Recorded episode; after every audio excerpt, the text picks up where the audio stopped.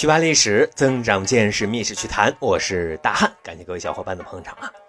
在中国古代的历史上啊，我们能想到很多有建树、有智慧、有谋略的国之重臣啊。你比如说，呃，商鞅啊，董仲舒、赵普、吕蒙正、姚崇、魏征、狄仁杰等等等等啊。但是，要是把上官婉儿也置身其中，在那个男权社会当中里头啊，就显得格外的扎眼。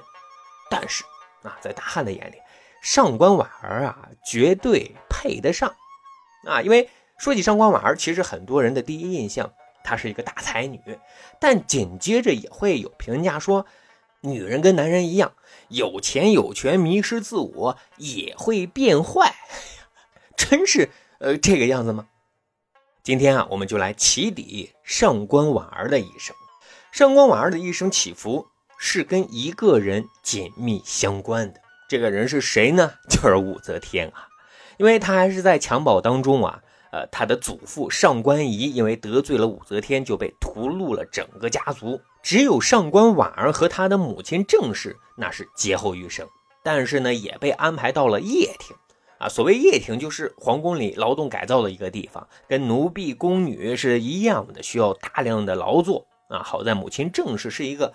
有眼界、有格局的女子，她就想尽办法让上官婉儿有机会上了后宫里的文学馆。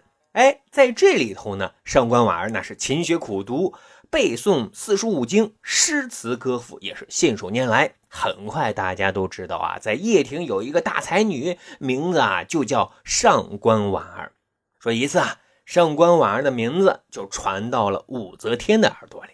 此时呢，李治因为生病啊，已经逐渐的将手中的大权交给了武则天，而武则天也正需要一个机要秘书啊，能够帮助自己处理政务。很快，武则天就面试了上官婉儿，也觉得很满意，当即就决定就让上官婉儿做自己的全职秘书啊。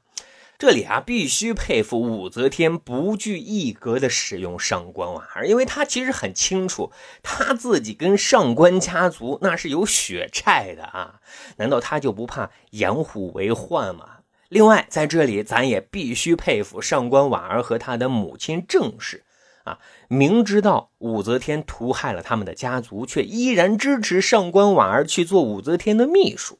也许啊，他们也明白，此生要改变命运，只有去依靠这个家族的仇人啊，才能换得自己想要的生活。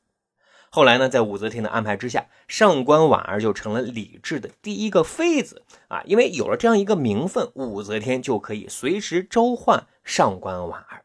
自此呢，上官婉儿就走上了不一样的人生道路。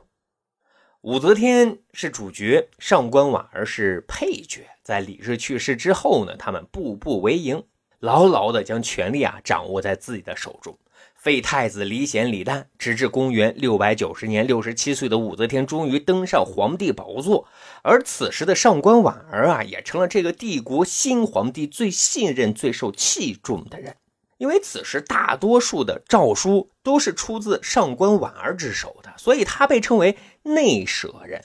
哎，这里呢有必要说一句啊，在这个过程当中，上官婉儿对武则天的态度也完成了转化，从一开始的不得不屈从，到后来对武则天的全方位的崇拜。因为这个时候，武则天用自己的人格魅力是彻底的征服了上官婉儿，所以上官婉儿对武则天那也是死心塌地。啊！但是即便如此啊，常在河边走，哪有不湿鞋的呢？说有一次呢，上官婉儿因为忤逆之罪啊，把这个武则天惹得很生气，直接被打入到死牢。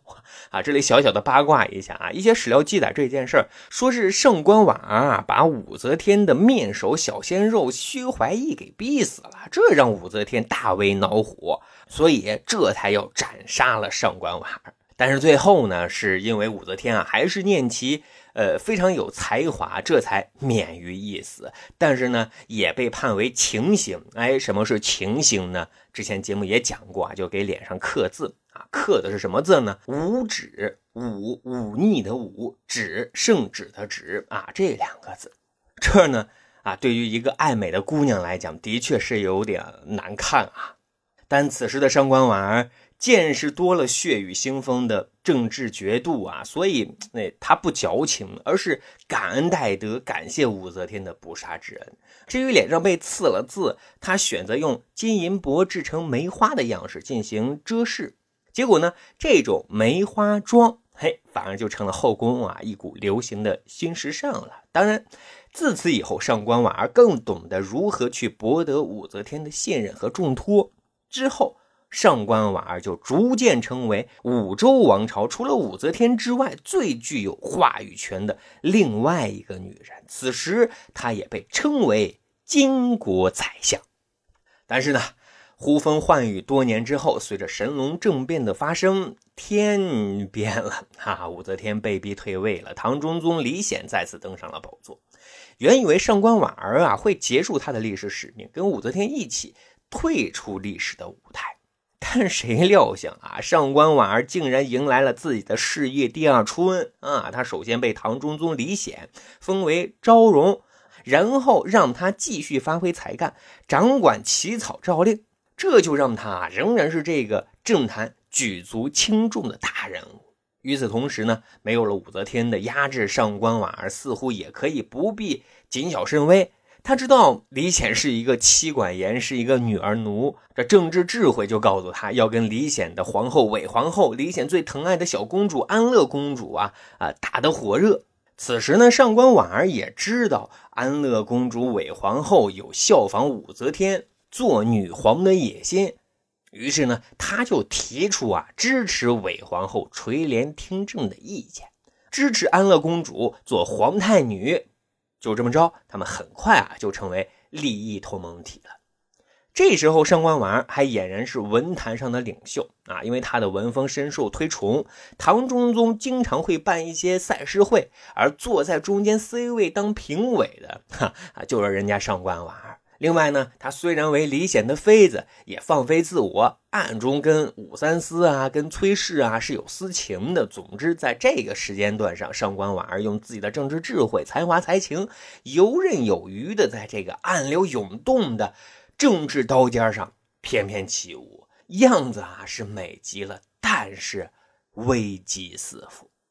啊，李显的儿子此时的太子李重俊，他觉得自己的太子之位啊，甚至是身家性命都是危在旦夕，而敌人就是想效仿武则天再造一个女皇出来的韦皇后安乐公主上官婉儿他们一伙啊，于是他就决定先下手为强，但是因为准备不充分啊，政变失败了，他是被杀身亡。而这件事的发生，让上官婉儿很是警惕。他就敏锐的发现啊，除了太子李重俊之外，暗中还有一支力量正虎视眈眈的盯着他们。这个呢，就是武则天的爱女太平公主和项王李旦的儿子李隆基。啊，他们的力量同样是不容小视的。于是呢，上官婉儿啊，为了能够让自己继续立于不败之地，他又主动与太平公主啊取得联系，试图在这两种力量当中寻找到一种平衡。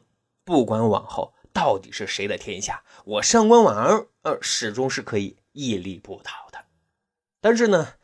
还是很遗憾啊！李显去世之后，韦皇后和安乐公主、太平公主跟李隆基这两支力量的矛盾是终于爆发了。最终的结果是，李隆基技高一筹，杀掉了韦皇后和安乐公主，并最终将上官婉儿视为同盟，一并杀掉。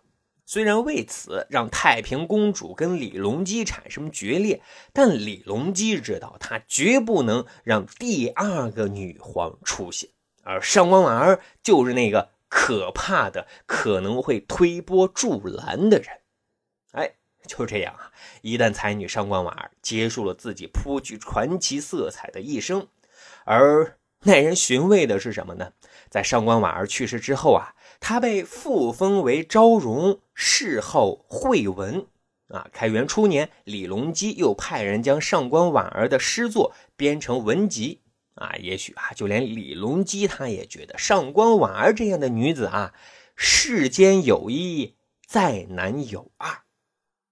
而我们总结上官婉儿的一生，虽然她最终没能善终，但在一个男权社会里，能在如此险恶、多变、狡诈、心计的政治斗争当中表现得游刃有余，真的非常佩服他的政治智慧、才能、才华。而对于那些流传的风流八卦，其实也许啊就是八卦，因为他跟武三思、跟崔氏的私情，很可能是后来胜利者的杜撰啊，因为同时代的文献啊，并没有。